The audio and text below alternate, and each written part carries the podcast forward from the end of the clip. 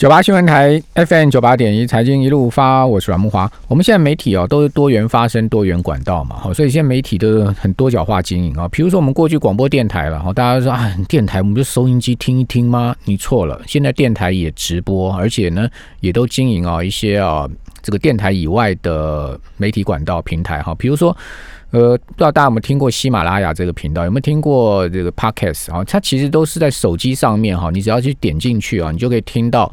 呃很多资讯跟内容。当然，我们电台的节目啊也放在那边哦。比如说，呃，我们电台有 create 一个 YouTube 上的频道哈，叫丰富嘛。好，这个平台呃上面有很多的。有关财经的影片哈，包括我个人的礼拜一直播的听阮大哥的。好，刚刚那个阮老师有谈到，就是说四五日哈，其实礼拜一的时候我在直播的时候就讲到四五日要小心美股震荡。好，你可以看到今天美股就开始出现大震荡了，对不对？好，明天恐怕震荡也不会轻哦。所以四五日三个月才来一次哈，这种事情我们一定会在呃重要的时段、重要的频道上提醒我们听众朋友注意哈。所以礼拜一。哦，我们这个节目呢，呃，是礼拜一下午，大概我记得应该是十点钟，四四点十分左右播出吧，四点十二分左右的时候播出。哦，是直播嘛？哈，大概我讲了十五分钟到二十分钟左右。那有看到直播人，啊，当然就知道说我讲的四五日的事情。没看到的也没关系，你上丰富这个频道，好，你到 YouTube 上点丰富，你就可以看到这个影片。因为我们影片也会一直在放在上面，甚至你到喜马拉雅或者到 Podcast，好，你也一样可以。没有声音，没有画面，但是你可以听到声音。那很多人其说：“诶，那我做菜啊，煮饭啊，我其实啊，我也不能看，我要看炒菜锅的，我不能看看荧幕。那我们就可以听喜马拉雅听 podcast 嘛。哦，这个你错过了我们节目的现场播出没有关系，你在上面都可以找到同样的内容。这就叫什么？就是现在媒体多元管道经营的策略跟方法。好，所以媒体突这个日新月异啊，大家都不断的在进步，我们当然也要进步，对不对？好，所以我们把这个资讯呢告诉我们听众朋友，大家可以来参考哈。所以现在大家找资讯，讲实在的，现在资讯太多了啦，不是资讯的问题，是你怎么样去截取资讯，然后把它变成是知识，然后知识才有力量，是吧？好，那我们今天要来谈这个美国联准会哈，呃，最新的动作、最新的决议，因为他决定利率不变，这是必然的哈。其实他讲的真的是。非常非常的夸张啊！他说呢，到二零二三年利率都会不变，都是维持零利率，真的是这样子吗？我们赶快来请教富兰克林投顾的梁佩玲协理，佩玲你好，富华各位听众朋友大家好。哦，那联准会很割嘞，哈，到二零二三年都这个是维持零利率啊。呃，对，的确，其实这一次的一个利率会议的一个声明，其实延续了就是八月二十七号在全球央行年会的时候，鲍尔主席就提出了联准会的一个新的政策纲框架，就是未来会以平均的一个通膨目标作为它的一个政策框架。所以简单来说，在这一次的会议当中呢，其实也修改了他们对于未来的一个前瞻指引的部分，是提到说会维持低利率，直到通膨会适度在两个 percent 以上一段时间。那套句。现在说今晚想来点什么？这一次看得出来，央行就想来点通膨的一个状况。所以，我们看到其实以这样子的一个环境之下，以目前的一个利率点阵图显示出来，就是二零二三年底之前，其实联准会是不会采取升息的一个动作。不过，既然联准会这么的一个宽松，为什么昨天美国股市像科技股还是修正，然后今天亚洲股市甚至现在的美股期货盘跟欧股都还是下跌？我想主要当然第一个反映的是，其实市场本来就预期说联准会这一次呢，其实会维持比较鸽派的一个论调。那上一次会议就六月份的利率点阵图是预估二零二二年底之前不会升息，那这一次是又再延长了一年。但是大家对于它到底未来这个通膨平均通膨目标，那甚至适度让通膨可以在两个 percent 以上，这个适度到底通膨可以允许到哪里，并没有提供太多的一个细节哦。这是我想，其实市场有部分原因是有失望的一个原因。第三个当然还是在于说，呃，其实这一次联准会其实也没有去宣布说要扩大它的一个购债的一个政策，因为我们知道，其实，在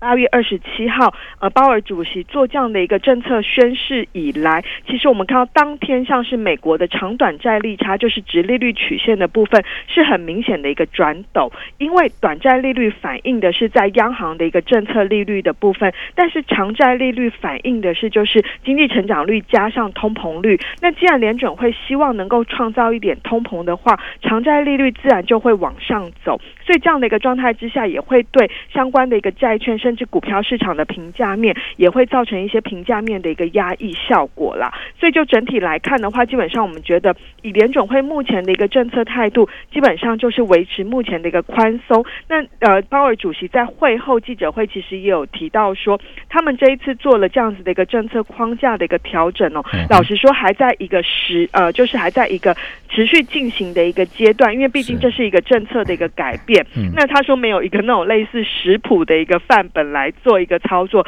所以未来联总会基本上会持续观察，像是他们还是担心说整个疫情对于美国的中期经济的一个成长风险还是带来蛮大的一个压力，所以基本上联准会就是一个宽呃宽松，然后鸽派，只是说以目前的一个环境来看的话，可能对市场大部分已经反映的一个状态之下呢，可能就会比较回归到就是盘面上的一个基本面或者是个别市场的一个表现，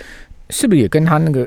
美美股昨天的震荡走低，是不是也跟嗯就是四五日大家预期会有大波动有关？呃，会。因为这个礼拜五，就像刚木华提到的，其实因为今年的三六九三月份正好就是那时候附近碰到了就是股灾嘛，对。然后六月份那时候，其实通常在四五日的时候，因为是期货、选择权这些衍生性商品的一个结算，所以通常这个量会爆的比较大，而且市场波动度会变得很大。所以我想这两天当然市场上也有一些观望的气氛啦。所以就呃第三个我觉得很大的原因，也是在于我们呃看到我们集团就是富兰克林谈不论集团。其实最近一直在提到了，就是在美国选举的这一块，因为其实过去。呃，历史经验来看，通常在十一月选举前，九月份、十月份，美国股市大概平均都是下跌的几率是比较高的。虽然跌幅并不算太重，但是反映的就是市场的不确定性。那这一次跟往年不一样的是，这一次已经不是太过那么在乎说到底谁会当选，川普会不会连任，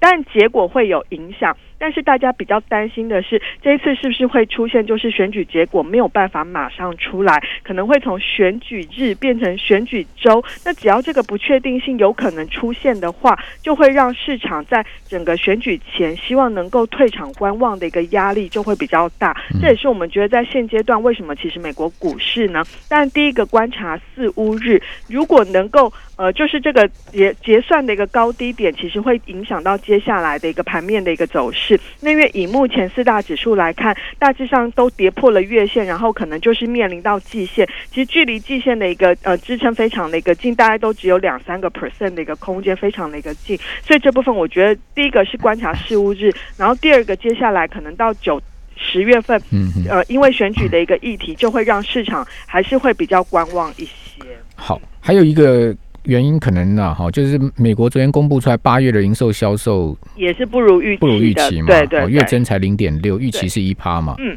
好，所以也有可能是因为这个数字非非常重要哈，因为它跟美国的 GDP 有绝对的相关性，好，所以说呃，可能多重原因啊，结果我们可以看到美国的呃科技股跌得很凶哈，像。呃，道琼是小涨百分之零点一三哈，但其他三大指数都下跌啊，标普跌百分之零点四六，纳指跌了一趴多，好，费半也跌一趴多，好，其中苹果跌了将近三趴哦，微软也跌了将近两趴，哦，亚马逊跌百分之二点五，谷歌跌百分之一点五，另外脸书跌了百分之三点三，是跌最多的哈。那另外半导体股票，呃，辉达跌了百分之三点七，M D 也跌了百分之二点九，另外台积电 A D R 跌了百分之三点二。好，所以呢，台积电今天秒贴息，的主要原因是因为 ADR 往下杀嘛，哈。好，那这个美国股市现在目前看起来是一个 B 坡的反弹哦，是不是它真的会呈现 A、B、C 三坡的修正呢？呃，呃，如当然这个技术面以技术面上看起来，现在目前是一个 B 坡反弹，但是今天如果今天如果再收跌的话，搞不好这个 B 坡反弹会结束，哎，就是有可能就会进入到下一波的一个状况，嗯。呃，的确，我们认为，如果以美国股市刚刚提到了，不论就整个时间坡的角度，因为像是十月份，除了因为选举的一个大不确定性会让市场比较观望之外，另外一个当然变数会看到的，就是在十月份也会陆续公布第三季的一个财报。那因为其实我们知道，美国股市以目前的一个本益比来看的话，其实是不算便宜。那因为如果大家反映的是明年的景气会变得很好，那这样的状态之下，如果说在第三季公布财财报，以目前预估，大概是谈普百大企业是获利是嗯年比是衰退二十二个 percent，比起第二季衰退三十一点六个 percent 是来的改善的。但是就十一大类股全部获利都是比去年第三季来的衰退，因为去年基期比较高的关系哦。那如果接下来第三季公布出来之后呢，在接下来展望到明年的一个展望，如果没有那么的一个乐观的话，当然也会让市场觉得说，哎，目前股市的本益比真的太贵了，反而也是会有一些修正的压力。所以我觉得综合这两个因素，包括了就是选举政治面的不确定性，第二个当然还是在于评价面反映的基本面的一个部分是不是太过乐观，都是让美国股市就短线，我至少我们觉得在。现在到十月份，可能都会出现比较震荡的一个整理的一个走势。那当然，我们觉得要出现那种很大幅度的一个下跌，倒也不至于啦。因为目前真的资金还是相当的一个宽松，只要有修正的话，我们觉得还是会有一些资金会开始寻找一些低阶的一个机会。好，那那个抖音的情况最新的状况是怎么样呢？好，呃，就就这个礼拜，呃，确定微软已经出局了嘛？那现在是甲骨文。微软、沃尔玛都已经确定出局，现在应该是 Oracle 嘛？对对对对，那现在是呃甲骨文就是在还在谈，那因为其实这这当中因为会牵涉到说它的一个交易案的部分，目前传出来的讯息是两个啦，第一个就是呃甲骨文它是可以取得相关的一些呃资料，就是抖音的相关资料，而并不是只有就是取得一些技术上的合作，那这个部分是让大家就是比较化解原本美国的一个资讯安全或国内安全这部分的一个疑虑，因为比较怕说可能让美国人。的一个一些个资会被就是会被窃取会被拿走这样子，但是第二个议题还是在于目前川普总统没有点头的原因是在于就是抖音还是希望就他的一个字节跳动的一个母公司，他希望能够取得多数的股权，那个这在川普政府上是比较不希望看到的情况。另外一个就是在这一次的交易上，对。佩林，我们这边先休息一下，等下回到节目现场。九八新闻台 FM 九八点一财经一路发，我是阮梦华。我们访问的是富兰克林投顾的资深协理梁佩玲啊，佩玲，这个看起来川普可能不会去签甲骨文这个这个案子，哎，呃，可能这两天，因为现在是在那个外国投资审议会的审查当中，对。那因为第一个是就是刚刚提到的，他希望能够取得比较多数的一个股权，是具有控制权的部分。那目前的交易案看起来那个内容是没有。然后第二个就是他希望在这笔交易当中有财政部有一些财政收入，对对对。那目前看起来也没有，对。所以我觉得这两个议题会这两个是症结点啦。不过因为其实呃中国在美国就是后来中国也宣布了，就是有公布技技术出口的一个新规定嘛，所以我。觉得还是在美中的一个科技战的一个角力的一环，那只是说这当中其实，如呃最后我觉得，呃透过甲骨文的一个合作案，能够把一些数据都留在美国，基本上还是符合美国利益的。只是说这个孰大孰轻这部分，可能后续还是真的要看川普政府这部分后来是怎么样再做一个评估的。好，呃。本来是美国时间的礼拜四啊，川普要签署这项这项这个今天嘛是这项命令七号，对啊，看但现在但是看起来应该是不会签，好像最晚一定要二十号以前要签，不然的话呢？对，呃，就不就只是就不就没有了，就应该就会算破局了，这样破局，对对对，那就变成抖音在美国就没有办法再用，就会在美国消失这样子。好。好，我我们这个持续观察一下吧。哈，这个这个也是大家现在目前在关注的一件事情，就是说这个事情一直变。这个从最早的微软嘛，哈传出来，后来沃尔玛说他也要去抢嘛，好到最后这个杀出来是甲骨文嘛。对，哦，那人家说为什么甲骨文会出现，说是甲骨文的那个老板，哦，他其实跟川普是妈吉嘛，是是，好，又又有这种传言了哈。好，那另外就是说，我们昨天有请到段老师来我们节目里面哦，段老师就。哎，我这个很惊讶，就是说今年新兴市场债券的基金普遍表现都不好，这个什么原因呢？呃，您讲的应该是比较偏新兴市场的呃当地货币债。对，对对对，因为主要一年来的报酬很多都是负的。对，那第一个当然其实在于呃，就是因为今年上半年那一段，其实尤其是三到三月份之后，其实。那一段的新兴市场货币跌幅非常的一个重。那第二个当然在于后续的一个市场反弹的过程当中呢，因为新兴市场国家基本上还是在降息的一个循环，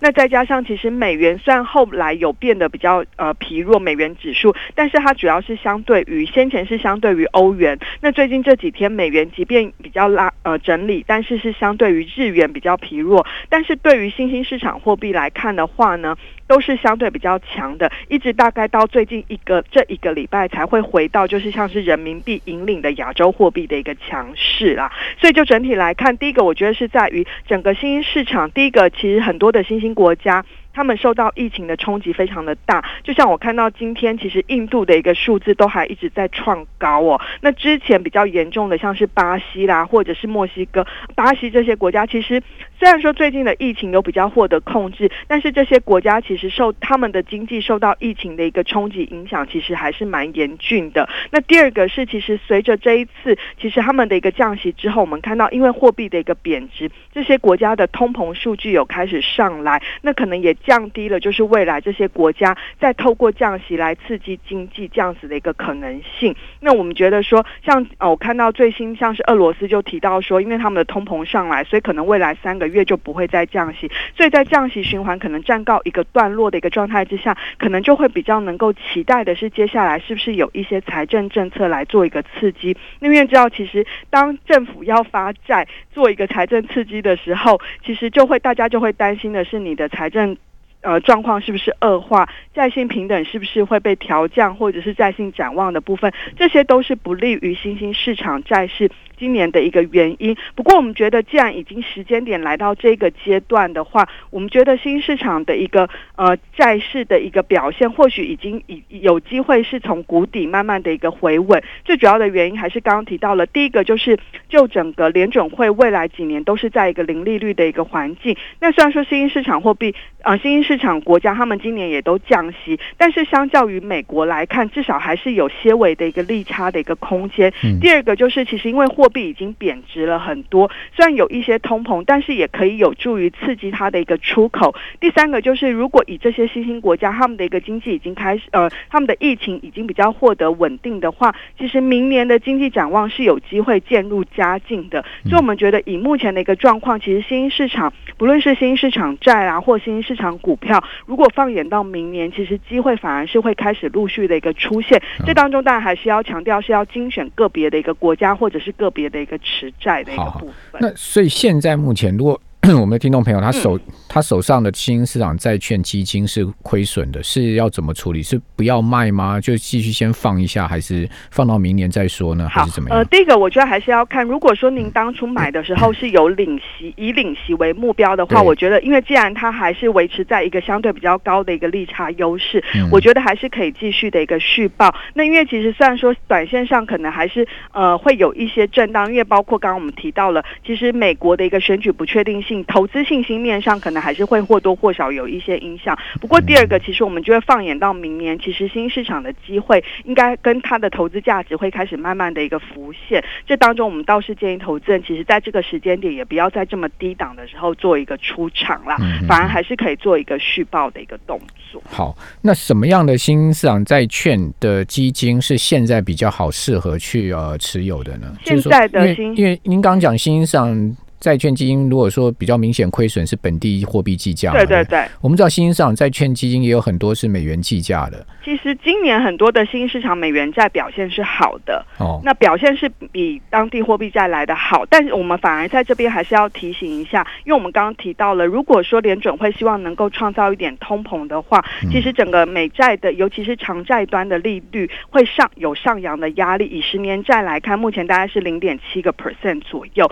虽然说联准会还站在买呃购买公债的这一方，但是因为它会反映的是市场的预期，所以我们觉得这个利率会有缓升，可能大家会接近零点九到一个 percent，以年底的一个水准来看。那如果说这个值利率呃上去的话，对于很多的新兴美元债反而会有一些价格的一个修正，因为目前的利差水准真的非常的一个紧啦，就是。简单来说，就是它的价格算是蛮昂贵的。现在很多的信用债价格都算是偏贵，所以我们倒是觉得说，在这个时间点，如果你已经手上持有的，还是可以续报。那如果说你希望能够分散一点风险的话，我们建议可以留意，像是同样以美元计价，然后也是投资等级，像是有一些伊斯兰债的一个部分，那它可能有一些是波湾国家发行的，那这些市场其实它。呃，市场参与者比较少，那它又是投资等级，那比较不会受到这种就是呃。呃，所谓的像南非啦这种国家这样的一个利空的一个纷扰，那比既然比较少人参与这部分，我们觉得它的一个呃，再加上它的供给啊，或者是发行量都是相对比较健康稳定的一个状态之下，反而就有比较呃有一些稳定的一个表现。好，因为台湾人很喜欢买新赏债券的基金，跟那个高收益，对不对？对。高收益，我知道根据投信投顾投顾工会统计啊，不管是境内的或是境内的，境内加境外，大概才会一兆一兆新台币的总额啊。嗯，那今年高收益好像表现也不好，对不对？三月掉下去之后啊，哦，没有，后来回升的速度非常的快。哦，对对对，那当然，我觉得很大因素也是在于联准会的一个。呃，支撑。呐，因为联准会包括了降息，然后购债，那也推出了很多信贷机制来支持。不过，以高收益债还是跟新债一样的概念，就是它同样目前的利差水准也并不便宜，所以我们觉得未来可能投资人报投资这两类债券，可能期待就是稳赚呃利息的一个收益。你要期待它价格可能有在上涨的空间，这个幅度并不太大。对，高收益有些基金它是有回到三二月、三月的时候的高点，但它并没有在。没有回到年初的，他有回，就是说那个三月那波跌下来的那个，他有他有把它回复了，但是它并没有涨更多，对不对？对，没有，因为主要还是在于很多的高收益债是比较偏向于循环性，像是能源债的部分，那还是有受到一些 suffer 啦。对，好好好好，所以听到没有？这个今年买今年买债券基金稍微注意一点。然后刚刚佩玲有讲，非常谢谢梁佩玲协力，我是阮木华，明天见，拜拜。